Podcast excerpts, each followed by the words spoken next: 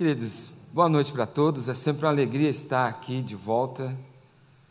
Sinto-me em casa toda vez que venho aqui.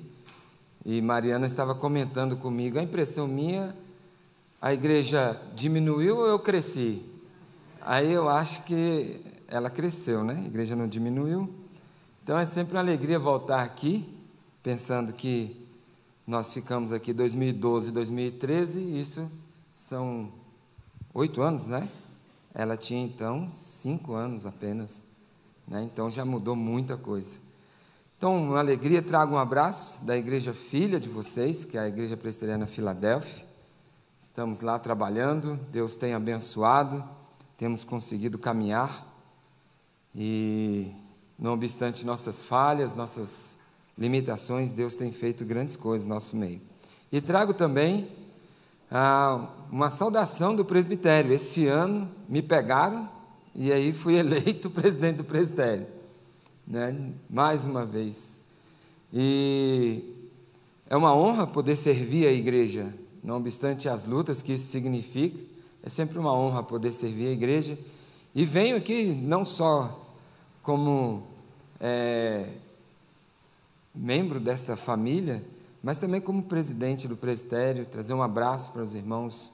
Nosso presbitério está muito bem, graças a Deus, muito bem, muito em paz, as coisas estão funcionando, é, temos projetos, temos é, caminhado de uma forma harmoniosa e eu tenho certeza que isso simplesmente é bênção, é manifestação da graça de Deus, porque se depender de nós, só tem briga, pânico, choro e ranger de dentes. Mas Deus, na sua graça, refreia o nosso ímpeto e as coisas começam a funcionar direitinho. Né? E também entendo que a contribuição da PIPS é muito grande nesse processo, sempre esteve presente, é, seja por meio dos seus quadros, né? presbíteros, presbíteros pastor, é, antes o pastor Fábio, agora o pastor Jusceli, ambos da comissão executiva, sempre contribuíram bastante é, para o andamento do nosso concílio, do nosso presbitério. Então, louvado seja Deus pela vida desta igreja. Estou muito feliz de estar aqui. Né? É, estou de férias, aí eu falei, temos que ir para uma igreja, né? Mesmo de férias, crente vai para a igreja. Crente não tira férias de ir para a igreja, não. E aí a gente ficou, vai para onde, vai para onde? Aí, vamos lá, estar com o Jusceli, estar com os irmãos em Sobradinho. Uma alegria estar aqui. Meus amados, eu gostaria de convidar, convidá-los para que nós possamos refletir num texto muito intrigante, um assunto que mexe comigo, Mateus 6, versículos 22 e 23.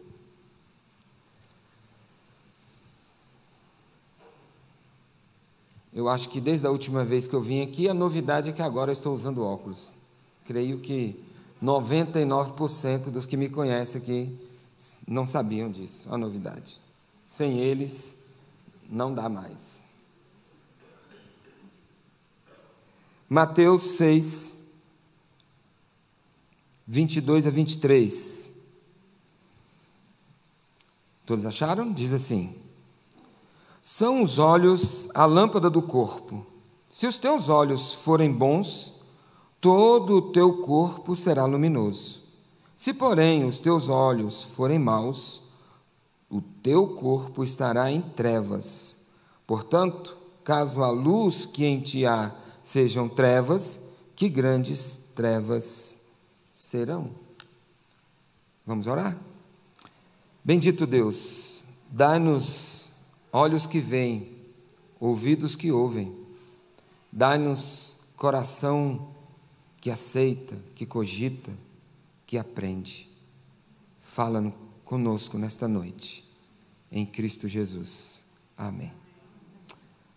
Queridos, quando eu casei, nos idos anos de, já tem quase 20 anos, nos idos anos de 2001, tinha uma música que a gente queria muito que tivesse, contratamos um cantor para cantar a música, ele se perdeu em Formosa e chegou atrasado no casamento, e nós conseguimos lá isso. Hoje em dia era a coisa mais fácil do mundo pegar qualquer celular, acharia a música no Bluetooth, mas há 20 anos atrás não tínhamos tantos recursos assim. Mas mesmo assim ainda conseguimos Não foi, Cris? Mecânico. E a música era essa. Eu sei que muitos de vocês a conhecem. É assim.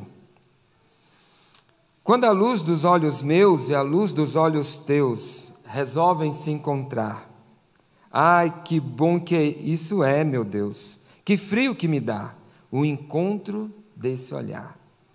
Mas se a luz dos olhos teus resiste aos olhos meus, só para me provocar, meu amor, juro por Deus, me sinto incendiar. Meu amor, juro por Deus que a luz dos olhos meus já não podem esperar. Quero a luz dos olhos meus na luz dos olhos teus, sem mais larirará. Pela luz dos olhos teus eu acho, meu amor, e só se pode achar que a luz dos olhos meus precisa se casar.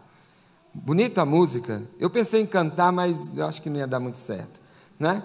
Mas muito bonita a música. Fala de olhar de olhares que se encontram, de luz que olhar emana, de olhares que se desencontram, quando o seu olhar, só para me provocar, desvia do meu olhar, ai meu Deus. Tenho observado que nessa época de pandemia, todos nós de máscaras temos que reaprender, tivemos que reaprender a ler olhares, a observar o olhar das pessoas. Antigamente a gente olhava o rosto todo, mas agora, por causa das máscaras, a gente tem que aprender a decifrar olhares. Alguns olhares brilham mais, outros olhares brilham menos. Alguns olhares estão distantes, alguns olhares estão bem compenetrados. Tem vez que a minha esposa olha para mim com um olhar tal que eu falo assim: não me olha com esse olhar de Valéria, é a irmã dela, um olhar meio de louco, assim, meio, meio psicopata, eu não consigo entender, morro de medo, não me olhe assim que me dá pânico. Então o olhar diz muita coisa, os nossos olhos sempre foram, e os nossos olhares sempre foram tema de poesias, de músicas, de reflexões. O olhar diz muita coisa. Alguém disse que os olhos são a janela da alma, né? E assim por diante.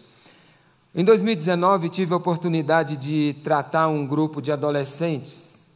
Pela manhã eram 17 adolescentes e pela tarde 12 adolescentes de uma escola de ensino fundamental 2. Adolescentes depressivos, adolescentes se mutilando, adolescentes que viviam confrontando e, na maioria, apáticos. Mas teve um desses adolescentes que eu tratei, que eu tive a oportunidade de tratar, uma menina de 14 anos, com um olhar opaco, sem brilho, sem vida. Uma menina que virou para mim e falou: Todos nós um dia morreremos, certo? E eu falei: A tendência é essa. Ela, então qual é o problema de eu adiantar o processo? Um olhar sem vida, um olhar vazio, um olhar sem luz. Eu não sei vocês, mas quando me aproximo de uma pessoa, uma das coisas que mais chama minha atenção é o olhar, principalmente de criança. Olhar de criança é uma coisa maravilhosa. Mas é triste você ver uma adolescente de 14 anos com um olhar sem vida, opaco, com um olhar vazio. Esse texto está no contexto do Sermão do Monte, já no finalzinho dele. Jesus Cristo já havia dado uma série de ensinamentos, os fundamentos da vida cristã foram lançados, desde o começo, lá no capítulo 5, é, através das bem-aventuranças, onde princípios e fundamentos profundos e desafiadores são lançados para nós, crentes. Jesus Cristo, de uma forma muito profunda, começa a explicar os dez mandamentos. Sim, se você olhar e ler, você vai ver que Jesus Cristo está ali dando uma leitura mais profunda e mais real dos dez mandamentos. Ele vai falar de vários assuntos. E aqui no contexto mais próximo do texto, ele está falando de pessoas que cobiçam, de pessoas que ficam preocupadas em tesourar coisas no céu, na terra e não no céu, e assim por diante, de pessoas que ficam divididas entre dois senhores, Deus, Mamon. E tudo isso e todo esse processo começa através de olhares. Só uma última coisa que eu esquecendo na introdução. Eu não sei vocês, mas o meu olho é caro. Toda vez que eu saio para comprar uma camisa, meu olho vai na mais cara, mas nunca casa com o meu bolso. Aí sempre tenho que voltar para mais barata, é uma tristeza. Mas o nosso olhar diz muito, muita coisa. E eu gostaria que nós pensássemos, de uma forma bem breve, não vou me delongar muito, nós pensássemos acerca disso, do olhar. Um dos pensadores que eu pesquisei fala que aqui que Jesus Cristo está tratando do olhar não de forma meramente literal, mas ele está tratando também do coração, de questões internas, de questões profundas, de questões que envolvem a alma. Então, o que, que esse texto teria a nos dizer, utilizando essa metáfora, essa figura dos olhos, de olhos de luz, de trevas, de corpo e assim por diante. O que podemos aprender? A primeira coisa que nós podemos aprender, que está muito claro no texto, é de que ah, todo o nosso ser está envolvido com o nosso olhar. O texto deixa bem claro ao afirmar: os olhos são a lâmpada do corpo. No outro lugar, vai falar que se os seus olhos estiverem em trevas, o seu corpo também estará em trevas. Então, a primeira coisa que nós temos que entender de imediato é que o nosso olhar, ele não é sem significado para o nosso ser todo. Ele diz respeito a quem nós somos, diz respeito a como andamos, como vivemos, diz respeito as nossas perspectivas, nós vamos aprofundar um pouquinho mais na frente nisso, mas o que eu quero que nós entendamos de imediato é que aqui Jesus Cristo está falando que os nossos olhos, eles são como que uma entrada ou também uma manifestação, mas uma entrada de coisas que vão enredar e vão envolver todo o nosso ser. Não adianta nós pensarmos que vamos olhar coisas e essas coisas não vão nos influenciar de uma forma mais ampla. Não adianta nós pensarmos que vamos olhar, consumir, sei lá, pornografia, consumir coisas com os nossos olhares e isso não nos influenciará em todo o ser. Não ficará só no olhar. Não ficará. Tudo que nós olhamos de alguma forma passa a fazer parte de nós. Tudo sobre o que nós descansamos o nosso olhar e de alguma forma fazemos alguma leitura, passa a nos influenciar. E isso então é um grande alerta para nós, porque nós temos que parar para pensar sobre o que estão os nossos olhares. Rubem Alves, nos, nos seus livros, ele faz uma diferenciação entre o olhar da criança e o olhar do pai, da mãe, quando andam pela rua. O pai e a mãe têm um olhar resoluto. Eu sou muito assim. Eu tenho que ir a algum lugar, eu marco a minha marcha e vou embora, observando o, o caminho que eu tenho que seguir. Mas o olhar de criança é olhar de borboleta, não é assim? A criança vai andando e vai olhando aí, o olhar dela vai pousando sobre muitas coisas, sobre várias coisas, fruto de uma curiosidade, fruto de uma perspicácia que só criança tem e que a gente perde na medida que vai envelhecendo. Mas sobre o que os seus olhos estão se repousando? Você compreende que aquilo sobre o que você coloca o olhar, de alguma forma, vai fazer parte de você? é uma porta de entrada. Diz respeito a todo o seu ser, não vai ficar só no âmbito da óptica, né? que vai captar luz, essas coisas. Você tem compreendido isso? O olhar que você lança sobre as coisas. Você compreende que envolve, que enreda todo o seu ser? Caminhando mais um pouco, nós vamos aprender que o funcionamento deste olhar, ou do nosso olho, está ligado diretamente, proporcionalmente, à quantidade de luz ou trevas que existe em nós. O texto é muito claro. Deixa eu pegar o óculos, senão não vejo o texto. Se os seus olhos forem bons. Aqui, bons é da ideia de saudáveis, tá? Dá uma ideia de olhos saudáveis. É, se os teus olhos forem bons, todo o teu corpo será luminoso. Porém, se os seus olhos forem maus, todo o teu corpo estará em trevas. Então, aqui é um ensinamento muito importante para nós. A percepção que nós teremos das coisas, das pessoas, das circunstâncias, estará profundamente, diretamente ligada à quantidade de trevas ou luz que existe dentro de nós.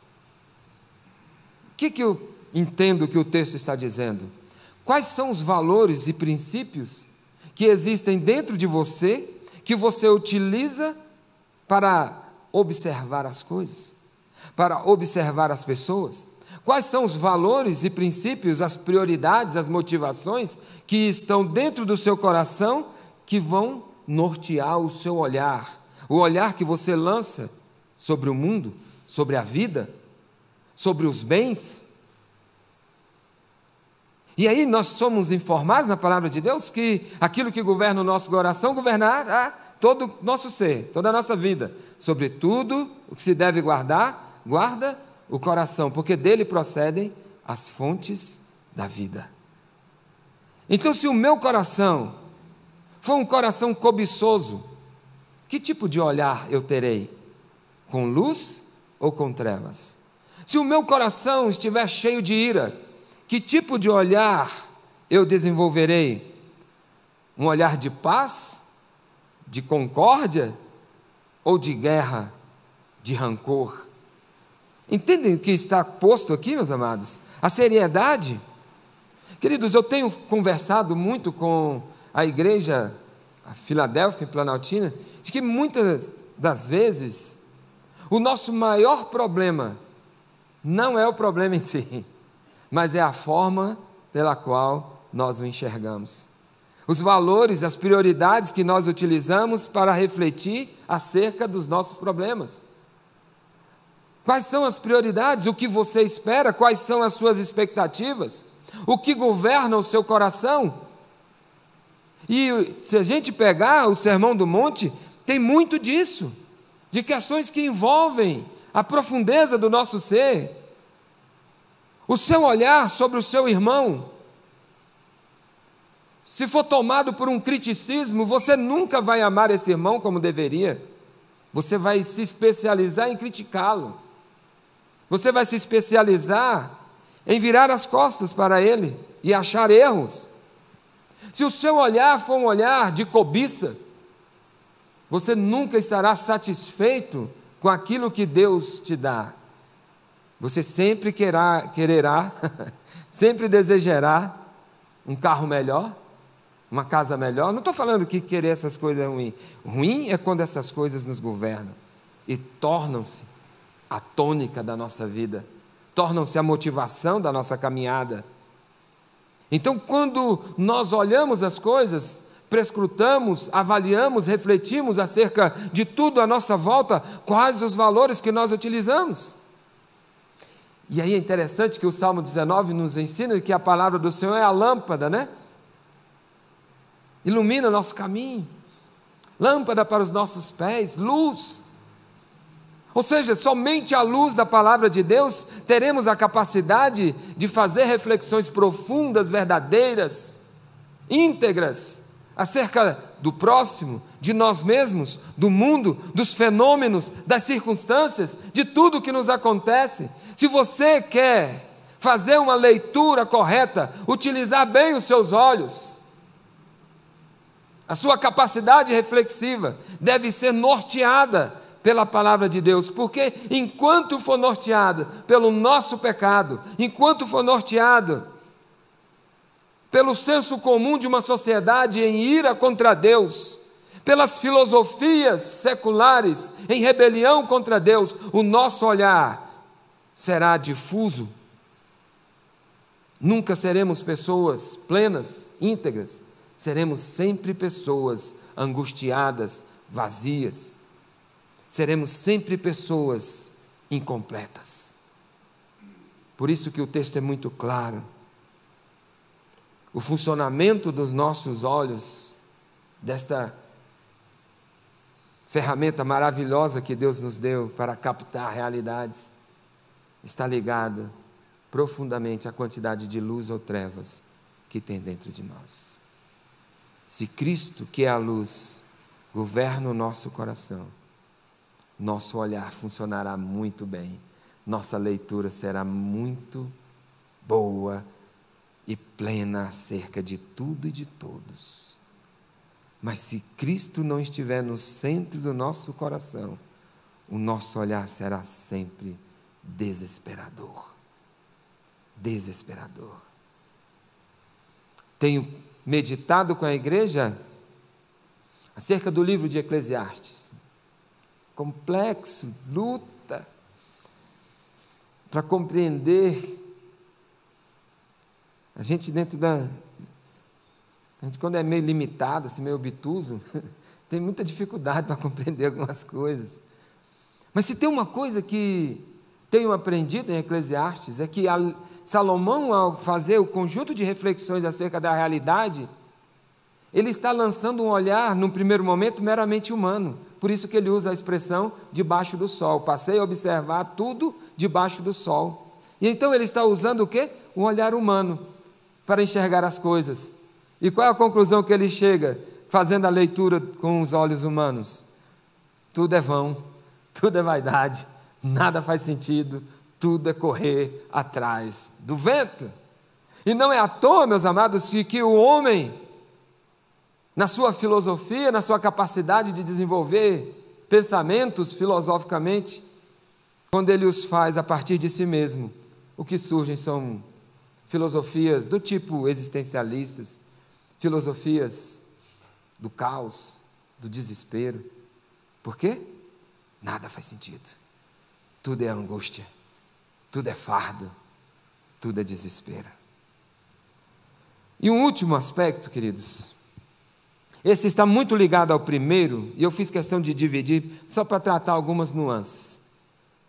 Porque o texto é muito claro: que se tiver muita luz, o corpo estará com luz. Se tiver trevas, grandes trevas mergulharão o corpo, não é assim?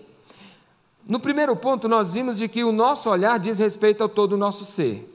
No segundo ponto, nós vimos de que o funcionamento do nosso olhar, dos nossos olhos, está ligado diretamente à quantidade de luz ou trevas que existe em nós. Agora, nós vamos pegar tudo isso e entender de que nós viveremos de acordo com o que vimos, enxergamos. A nossa caminhada, os nossos passos, as nossas escolhas, os nossos relacionamentos, as nossas decisões serão profundamente pautadas pela forma com que eu vejo o mundo, pelo que eu enxergo, pelo que eu compreendo a partir de uma reflexão pessoal. Entendem? O Jesus Cristo está alertando, ó, se os seus olhos forem maus, todo o seu corpo estará nessa situação. Não tem como você pensar que você vai fazer uma leitura má de uma situação e vai viver bem. E o contrário também é verdadeiro. Eu fiz questão de colocar isso aqui porque porque muitas vezes tenho tratado de muitas pessoas que têm vivido verdadeiras vou usar uma palavra pesada aqui, desgraças em suas vidas, porque simplesmente o olhar que desenvolvem da vida e de si mesmas é um olhar sem luz, sem graça, sem misericórdia, sem Cristo. E porque não tem Cristo no seu olhar, não tem graça, na sua reflexão, não tem luz sobre eles, vivem desesperados, vivem angustiados.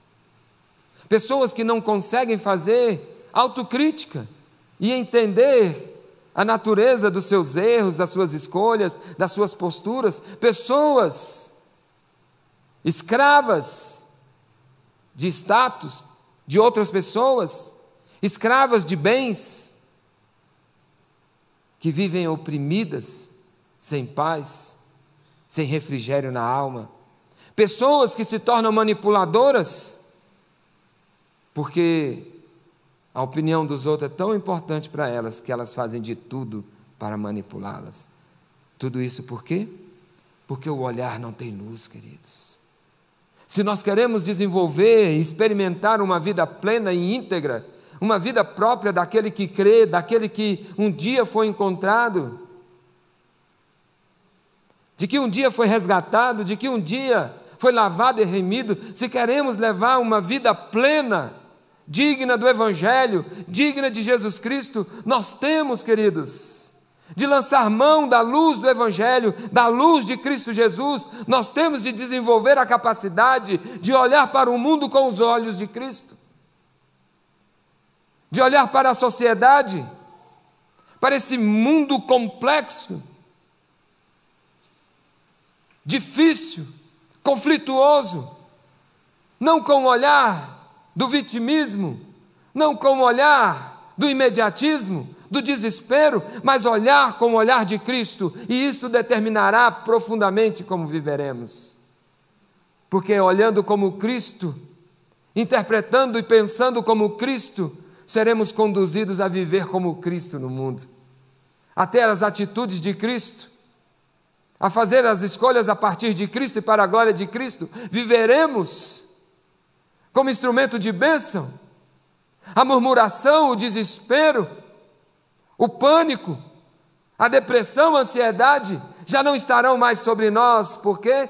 Porque o nosso olhar, seja sobre o passado, seja sobre o presente, seja sobre o futuro, será todo ele orientado por Cristo Jesus, e isso determinará os passos que eu darei na minha vida.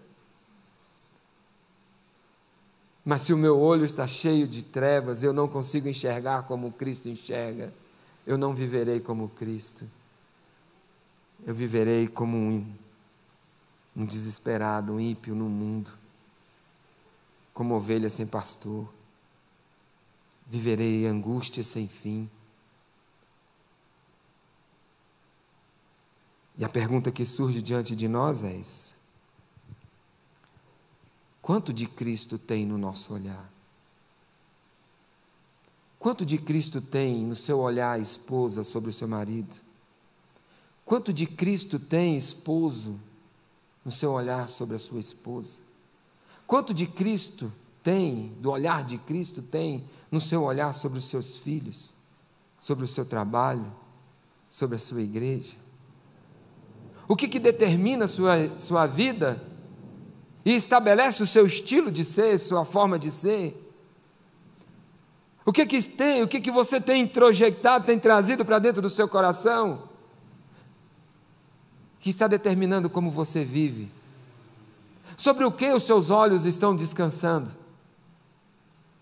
De onde você tem tirado as verdades que nortearão a sua vida? os preceitos que nortearão a sua caminhada. Se nós queremos ter uma vida íntegra, plena, própria de Cristo, precisamos olhar como Cristo. E é fantástico que nos evangelhos nós temos vários exemplos de pessoas que foram curadas da cegueira, né? Pessoas cegas que têm um encontro com Cristo e passam a ver. E este é um dos milagres da conversão.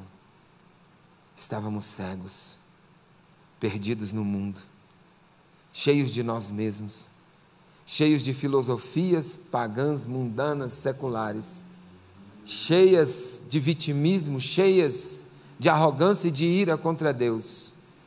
Mas Deus, na Sua graça, um dia nos encontrou e fez um milagre em nós de uma regeneração tal que os nossos olhos passam a ver a glória do Redentor.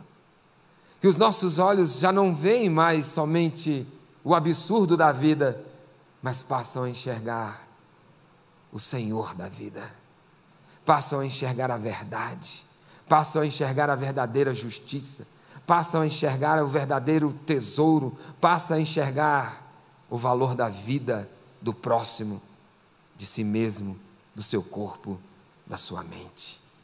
Quando Cristo entra na nossa vida, Ele cura o nosso olhar e nos faz enxergar agora com luz, já não mais com trevas. E nós devemos viver agora conforme essa luz. Devemos viver agora não mais como se ainda estivéssemos nas, trevas, mas enxergamos conforme a luz de Cristo que ilumina os nossos olhos e capacita a nossa mente e o nosso coração a viver de um modo pleno, verdadeiro, para a honra e glória do nosso Deus. Que Deus nos abençoe, que Ele nos ajude a nos livrarmos dos resquícios de trevas que porventura ainda existem em nós, dos hábitos de pecado, da inclinação de fazermos uma leitura do mundo a partir de nós mesmos, egocêntrica, vaidosa, da tendência de fazermos uma leitura materialista, momentânea, mas que possamos enxergar com os olhos de Cristo o que Deus está fazendo, o que Ele fez e o que Ele ainda fará.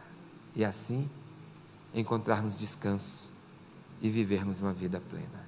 Deus abençoe todos vocês, Deus abençoe essa amada igreja. Vamos orar? Conversa com Deus. Como você tem enxergado? Quais os seus olhos? Seus olhos estão com luz ou com trevas?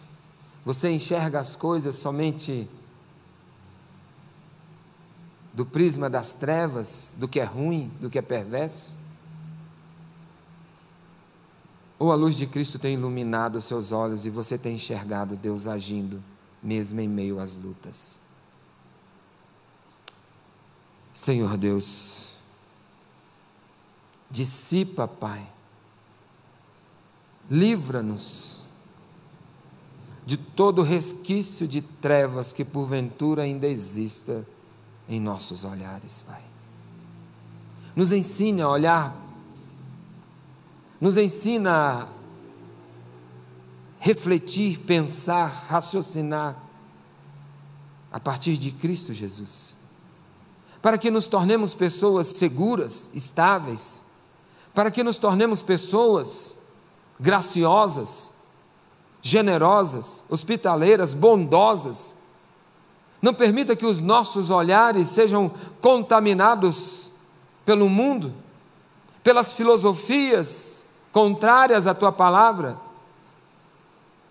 mas que o nosso olhar seja um olhar pleno de luz, pleno da tua presença. Traz paz para os teus filhos que cada um dos teus filhos aqui, Senhor, ao olharem para as circunstâncias que estão vivendo, sejam elas boas ou más, possam compreendê-las à luz da tua palavra, da tua verdade, da tua revelação, que todos tenham olhos sarados, curados, olhos que veem. Em nome de Jesus, não permita que vivamos tropeçando como se não enxergássemos mas faze-nos andar seguro pelo caminho da tua verdade, da tua presença em nossa vida, Pai. Em nome de Jesus, nós te agradecemos por tua palavra que nos instrui, que abre os nossos olhos e nos fortalece para a caminhada. Em Cristo que nós oramos. Amém. Amém.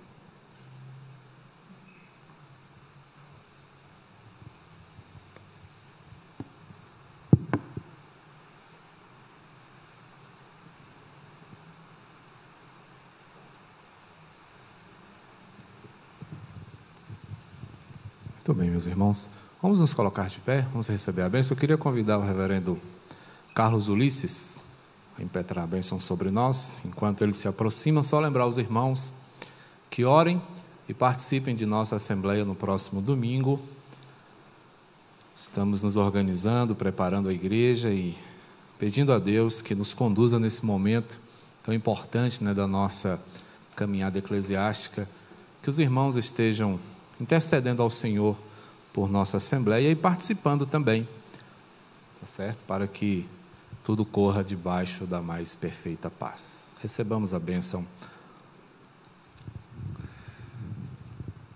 Que a graça maravilhosa e a luz do Senhor Jesus que abre os nossos olhos, o amor de Deus, o nosso Pai, que nos dá a visão celestial de todas as coisas, e o Espírito Santo, consolador, nos anime, abra os nossos olhos, nos dê, Senhor, paz, alegria e o desejo de viver para a tua glória. Em nome de Jesus. Amém e amém.